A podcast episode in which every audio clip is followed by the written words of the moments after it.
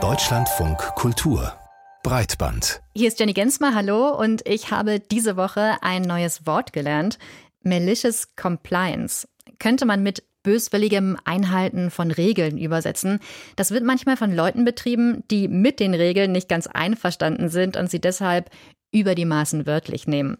Ja, und diese Art, gegen Regeln zu protestieren, die werfen manche gerade Apple vor. Das Unternehmen sollte nach einem neuen EU-Gesetz ja alternative App Stores auf dem iPhone zulassen. Und Apple sagt jetzt, können wir machen, hat halt seinen Preis.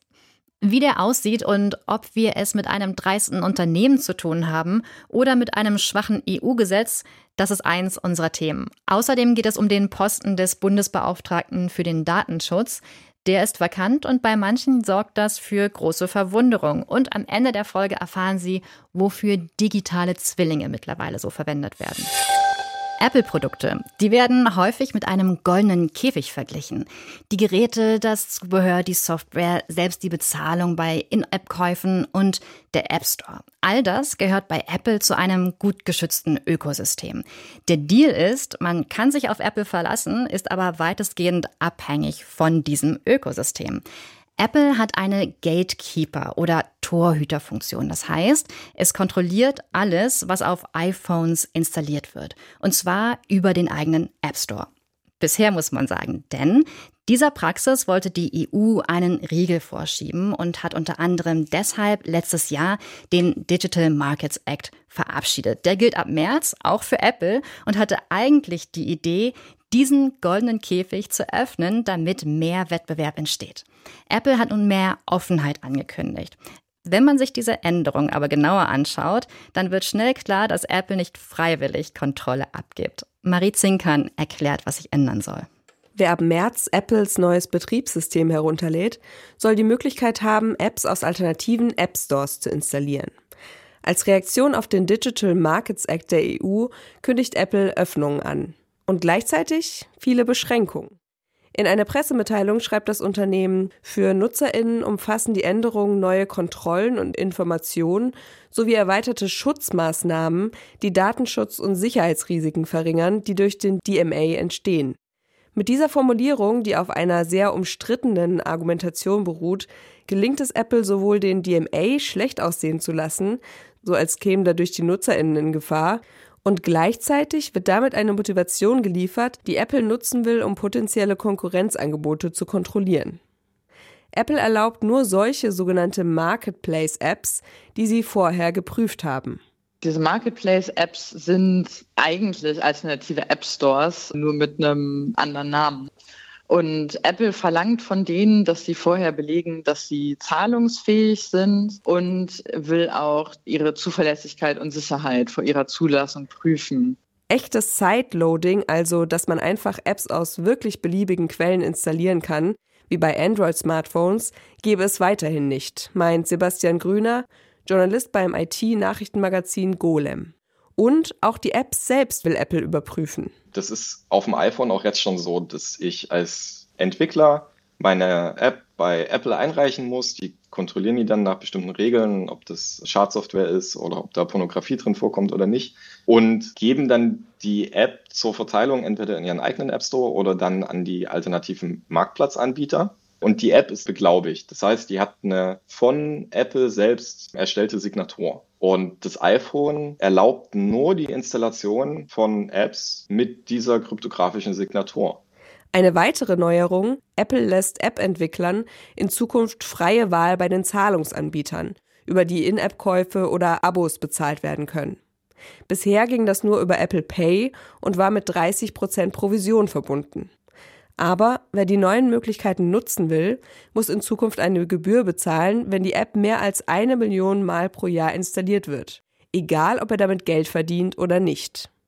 Entwicklerinnen und Entwickler von Open Source Apps könnten sich das nicht leisten, meint Grüner. Und die Idee des Digital Markets Acts, Apples Kontrolle zu beschränken, werde durch den aktuellen Vorschlag von Apple nicht umgesetzt. Kommt Apple damit durch? Also wir gehen zumindest zurzeit nicht davon aus, dass da wirklich groß noch was passieren wird. Die EU-Kommission wusste, in welche Richtung das gehen wird. Und wir gehen davon aus, dass Apple ein Unternehmen mit einer Rechtsabteilung ist, die das schon durchaus sehr stark geprüft haben, was denn jetzt möglich ist und was nicht. Und auch laut unserer Interpretation vom DMA sieht es wohl tatsächlich so aus, dass die Regeln, die Apple jetzt aufgestellt hat für andere Anbieter, schon mit dem DMA, wie er als Gesetz verfügbar ist, konform gehen. Das sagt der IT-Experte Sebastian Grüner im Beitrag von Marie Zinkern. Und wer muss nun nachbessern? Apple oder die EU? Darüber habe ich vor der Sendung mit Jan Penfrath gesprochen. Er ist Politikberater bei EDRI. Das ist eine NGO, die die digitalen Interessen der Zivilgesellschaft aus linksprogressiver Perspektive in Brüssel vertritt. Und bevor wir in die Kritik einsteigen, wollte ich erstmal von ihm wissen, ob es nicht auch ein Erfolg ist für den DMA, dass überhaupt was passiert.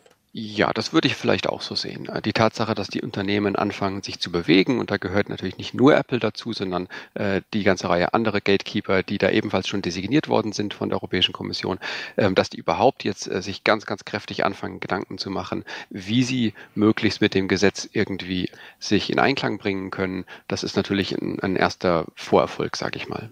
Man könnte ja auch sagen, das ist jetzt eine Art Probe aufs Exempel, also die Reaktion von Apple, nämlich ob der DMA sein eigentliches Ziel erreichen kann, marktbeherrschendes Verhalten innerhalb der EU zu verhindern. Genau, das wird sich jetzt zeigen müssen und das, insofern ist das natürlich ein wichtiger Testfall. Ähm, die re erste Reaktion von Apple beweist das jetzt noch nicht. Ähm, das wird jetzt sehr stark davon abhängen, äh, meiner Meinung nach, wie die Europäische Kommission als Hauptdurchsetzungsbehörde äh, auf diese Ankündigung Apples reagiert. Dann lassen Sie uns doch mal ins Detail gehen. Wenn wir uns das Angebot von Apple einmal genauer anschauen, dann läuft es ja vor allem darauf hinaus, dass Apple auch für den alternativen App Store, den es jetzt erlauben würde, Gebühren verlangt und dass jede Software nach Apple-Richtlinien überprüft wird, die es dann in diesem App Store geben soll. Wo setzt jetzt Ihre Kritik an? Meine Kritik würde da ansetzen, dass äh, das gar keine große Änderung zum Status quo ist. Denn schon jetzt ist es so, dass Apps, die auf iPhones installiert werden wollen, vorher durch Apple geprüft werden. Und schon jetzt ist es so, dass die App-Entwicklerinnen und Entwickler dafür Gebühren an Apple zahlen müssen, die äh, zum Teil prohibitiv hoch sind. Aber das Entscheidende ist nicht so sehr die Höhe der Gebühren. Das Entscheidende ist, dass ähm, Apple überhaupt seine Position als Gatekeeper weiter äh, beibehält, also als Torwächter. Und das ist genau das, was der DMA ja zu, versucht zu verhindern, dass die ähm, Torwächter weiterhin äh, ihre starke zentrale Machtposition äh, beibehalten und ausnutzen können, um die Märkte zu dominieren. Und da sehe ich jetzt den Versuch von Apple, äh, von, basierend auf dem, was bisher bekannt ist, das so ein bisschen durch Umbenennen und hin und her schieben äh, zu, umzuverteilen, aber im Kern der Sache, im Kern der Machtverteilung eigentlich nichts zu ändern. Was wäre denn die Idealvorstellung gewesen? Also wo hätte Apple tatsächlich etwas ändern müssen, damit Sie sagen, so übt hier kein Konzern mehr seine Vormachtstellung als Monopolist aus? In einer idealen Welt gehört ein Gerät, was ich gekauft habe, anschließend mir. Das heißt, ich entscheide alleine, welche Apps auf diesem Gerät installiert werden und woher ich diese Apps bekomme. Und das ist die ideale Welt. Das heißt, ich kann da entscheiden, dass Apple da überhaupt kein Mitspracherecht mehr hat, ähm, weder für sicher, aus Sicherheitsgründen noch aus Gerätsintegritätsgründen oder andere Argumente, die Apple hin und wieder mal anführt.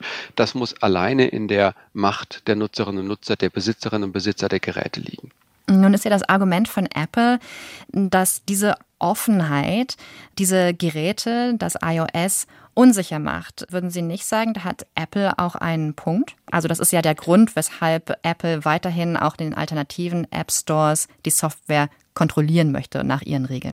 Ähm, ja, also wenn, wenn das wirklich so dramatisch wäre, dann wäre ja jeder äh, Mac-Laptop und jeder Mac-Computer, den man kauft, auch fürchterlich unsicher. Und jeder Windows-Laptop, den man kauft, wäre auch fürchterlich unsicher. Denn auf all diesen Geräten ähm, ist das heute schon möglich. Und das war schon immer möglich, ähm, beliebige Software aus beliebigen Softwarequellen zu installieren.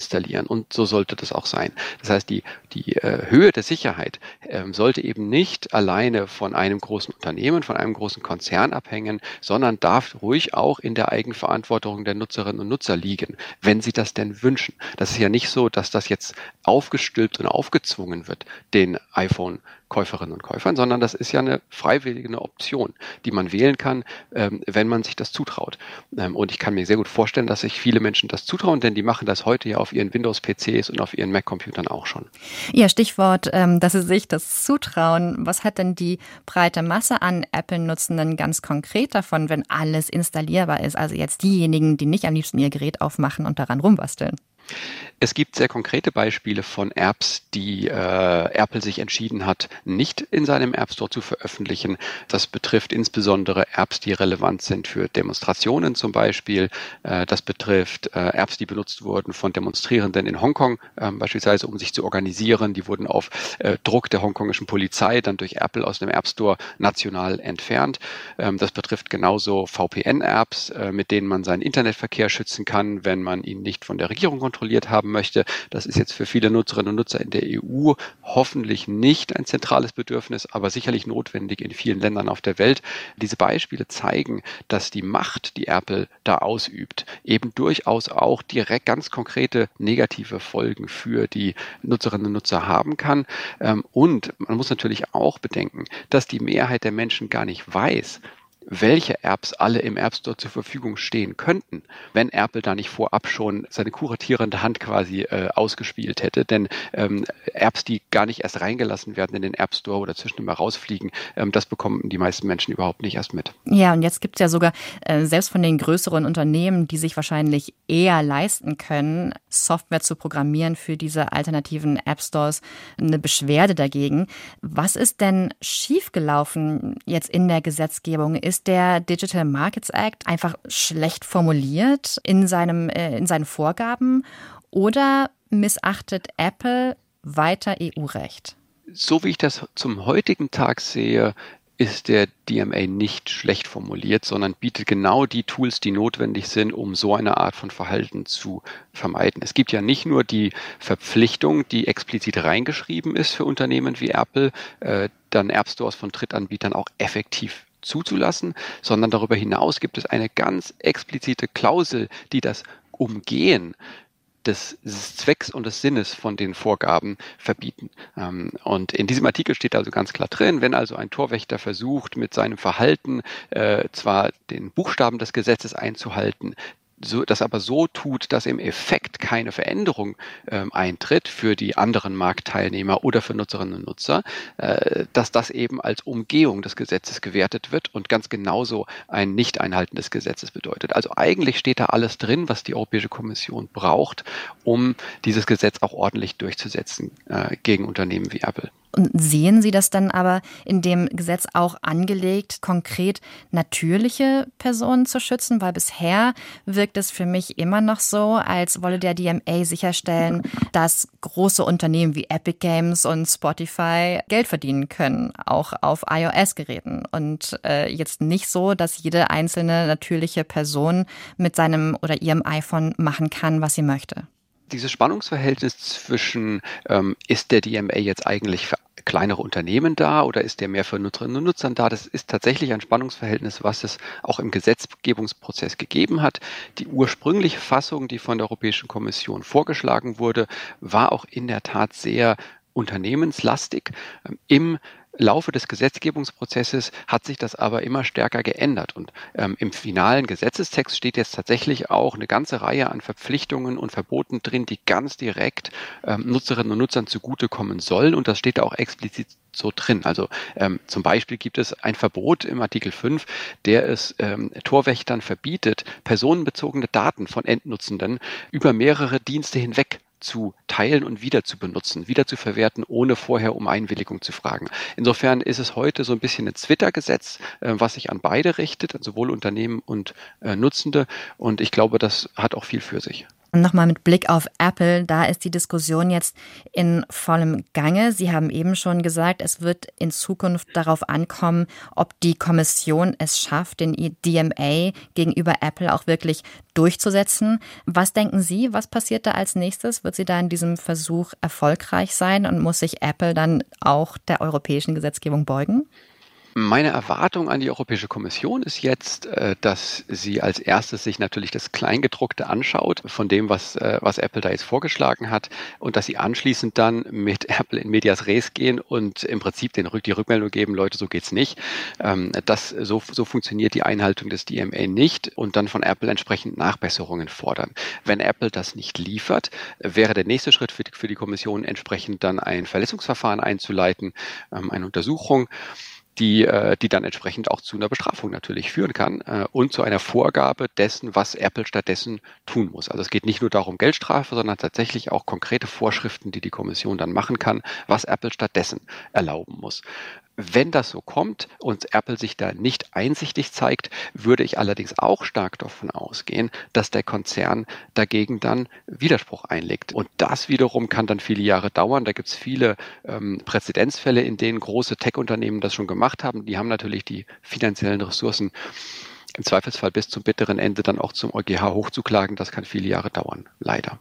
Wenn ich Sie jetzt richtig verstehe, dann ist das, was jetzt gerade passiert, keine Probe aufs Exempel für den Digital Markets Act, sondern die Frage, wie willig ist denn eigentlich die Kommission, das geltende Recht gegenüber Apple zum Beispiel durchzusetzen? Genau, so würde ich das auf jeden Fall sehen. Ähm, die muss jetzt beweisen, dass, dass sie das auch kann und dass das zentralisierte Durchsetzungssystem, was der DMA vorsieht, auch funktioniert. Na dann sind wir gespannt, denn dieser Konflikt wird, wie wir eben gehört haben, wohl noch eine ganze Weile so weitergehen. Dankeschön für die Einschätzungen an den Politikwissenschaftler Jan Penfrath. Zurzeit gibt es eine ungewöhnliche Aufregung über die Amtszeit eines Behördenchefs in diesem Land. Und das liegt nicht an einem fragwürdigen Talkshow-Auftritt oder einer umstrittenen politischen Entscheidung. Im Gegenteil, dieser Mensch hat seinen Job scheinbar sehr gut gemacht. Es geht um den Bundesbeauftragten für den Datenschutz. Das war bis Ende letzten Jahres noch, noch Ulrich Kelber. Seine Amtszeit ist jetzt vorbei. Er macht aber erstmal kommissarisch weiter. Und eine Frage, die im Raum steht, ist, Warum darf er denn nicht weitermachen? Selbst Medien wie netzpolitik.org, und das will schon was heißen, schreiben, er sei kompetent. Und auch bei zivilgesellschaftlichen Akteuren hatte Kälber einen guten Ruf.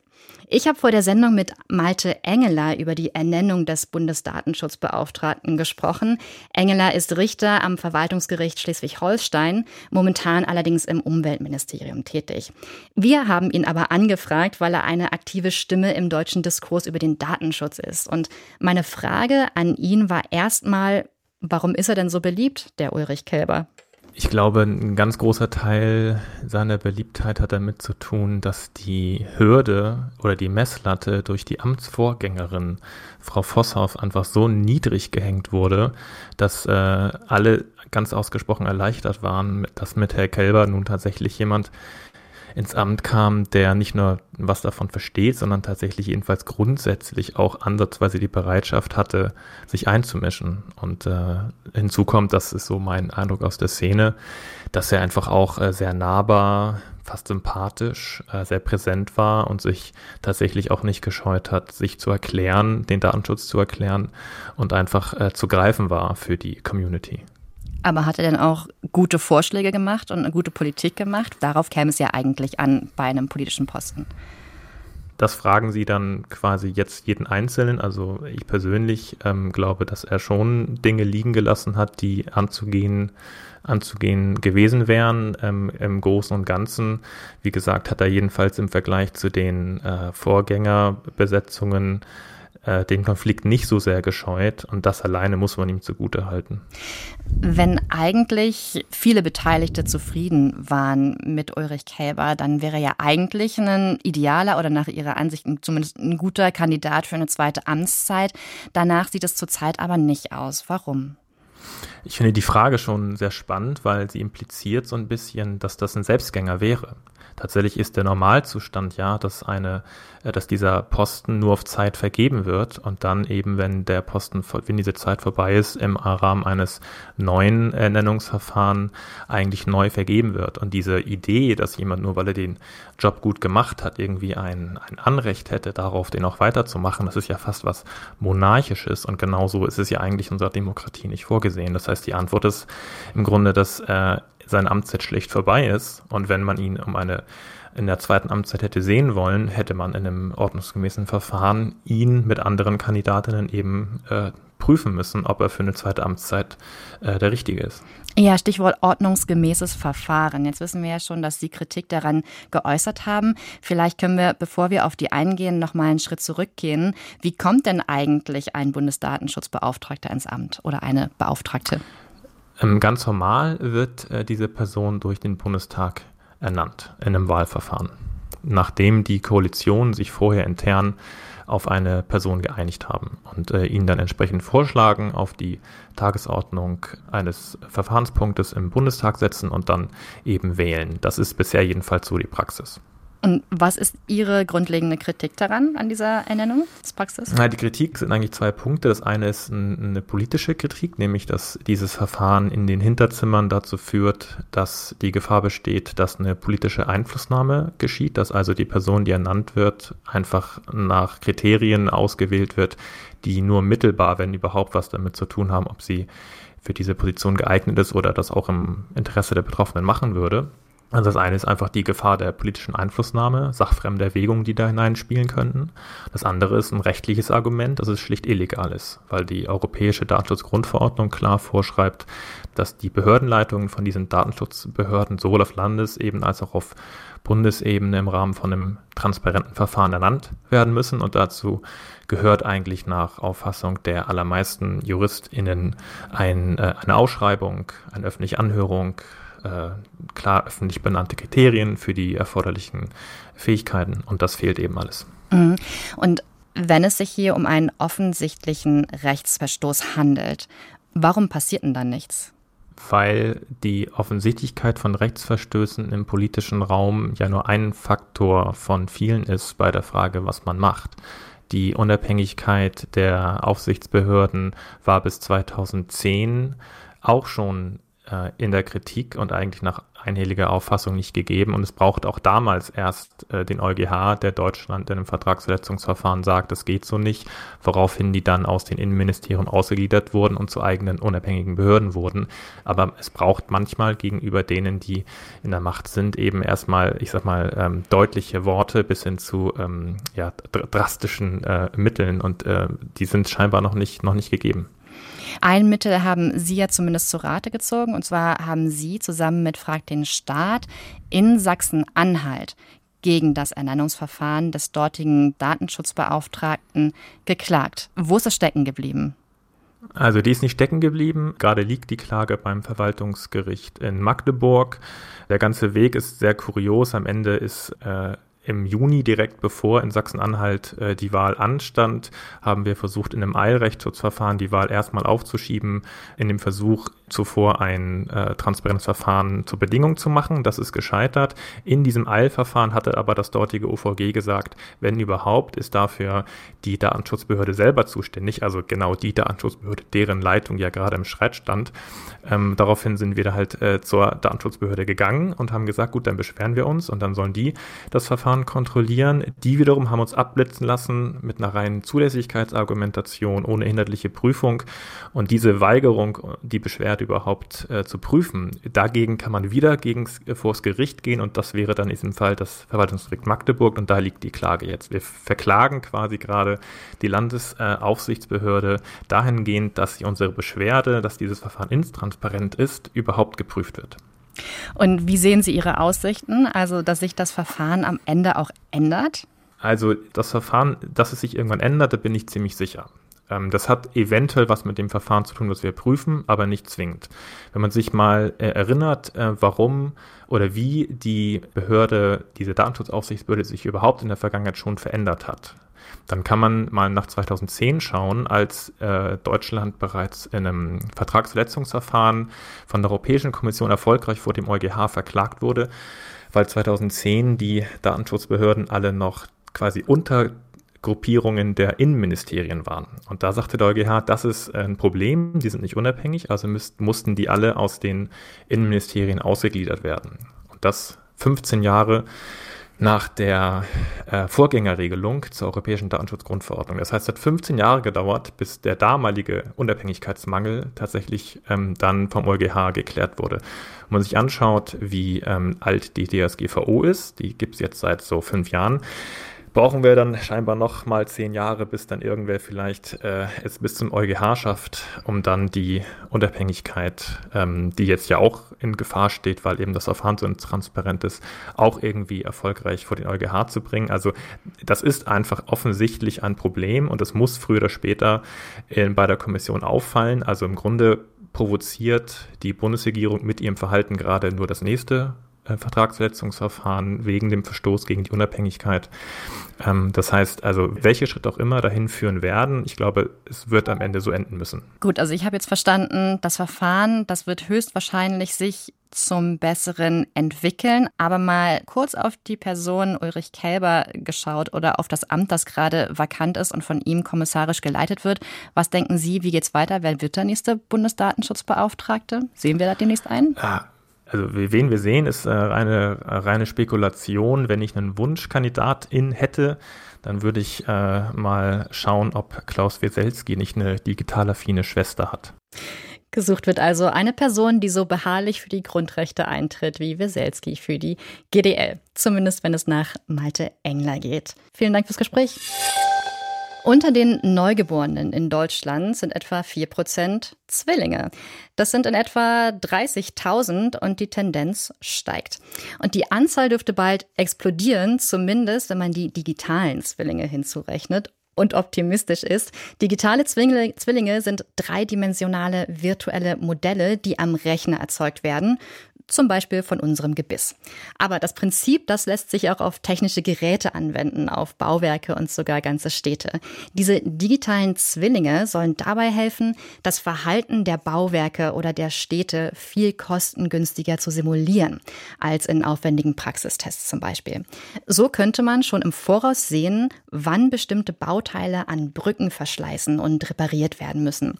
Man kann sogar simulieren, wie sich beispielsweise Wind, Frost oder Regen auf auf die Konstruktion auswirken. Letzte Woche wurde nun das Reallabor Digitaler Zwilling in Hamburg gestartet und Matthias Finger hat es sich für uns angeschaut. Es ist einfach laut, es stinkt, es vibriert, man kann kein Fenster aufmachen. Schön ist anders. Wir hören die Geräusche teilweise um 2 Uhr, 3 Uhr nachts noch, wie die LKWs durchrasen. Ähm, Nerven liegen bei uns total blank. Im Moment haben wir Umsatzeinbußen von 95 Prozent. Das heißt Existenzängste.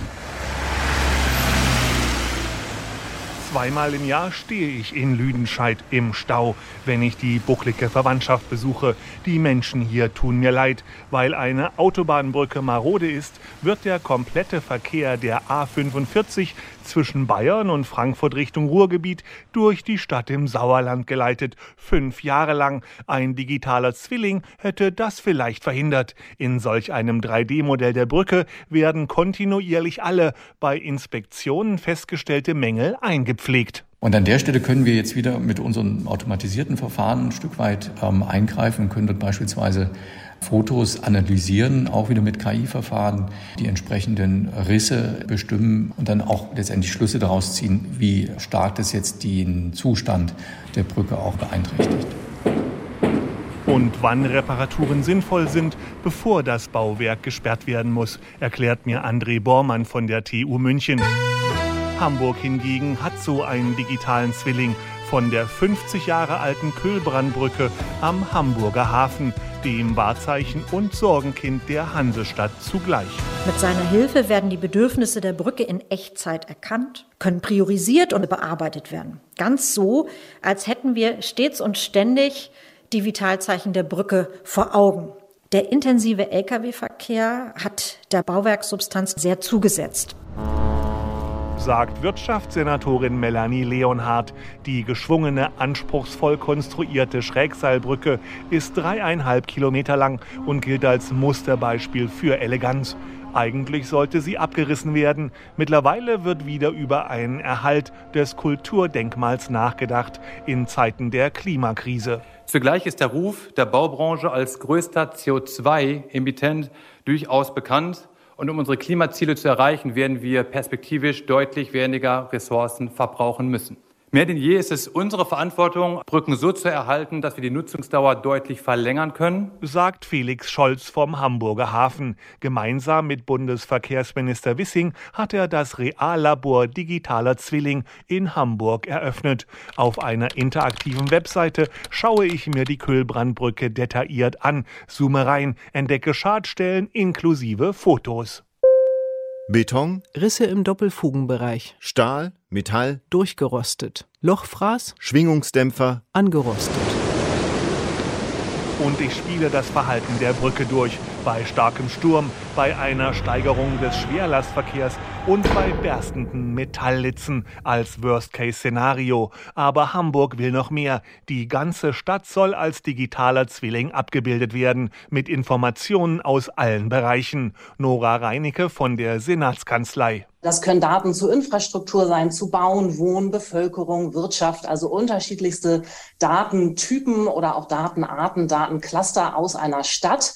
Ähm, und äh, die werden dann äh, verschiedenen Akteuren zur Verfügung gestellt, sei es jetzt in der Verwaltung, in der Wissenschaft, in der Stadtgesellschaft. Gemeinsam mit München und Leipzig treibt Hamburg das Projekt Connected Urban Twins voran. In jeder Stadt orakeln die digitalen Zwillinge zu ganz unterschiedlichen Fragestellungen. Das ist die äh, Kita-Netzplanung in Leipzig beispielsweise oder die klimaneutrale Quartiersentwicklung in München. Dann haben wir das städtebauliche Monitoring in Hamburg oder die Veranschaulichung von Bauvorhaben. Der digitale Zwilling als 3D-Projektplaner. Er zeigt mir, wie sich neue Gebäude ins Hamburger Stadtbild einpassen würden und wohin neue Hochhäuser beispielsweise im Tagesverlauf Schatten werfen könnten.